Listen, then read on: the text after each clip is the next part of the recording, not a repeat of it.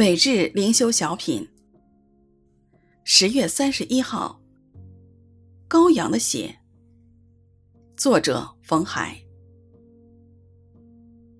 长老中有一位问我说：“这些穿白衣的是谁？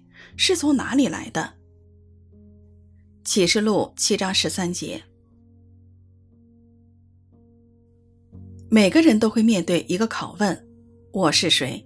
自我身份的定位决定了我们生活的态度。启示录展现了一幕荣耀的景象。约翰看到无数穿白衣的人从各国、各族、各民、各方来敬拜神。这画面藏着基督徒身份的秘密。这些穿白衣的是谁？答案是：这些人曾用羔羊的血把衣裳洗白净了。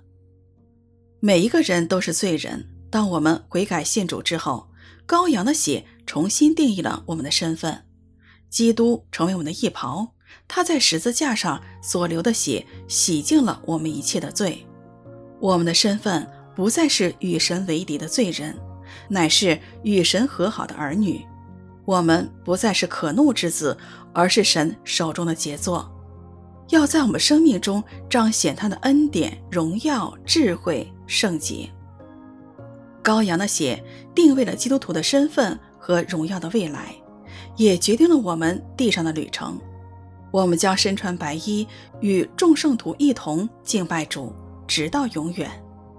如今我们行事为人，当与这身份相称。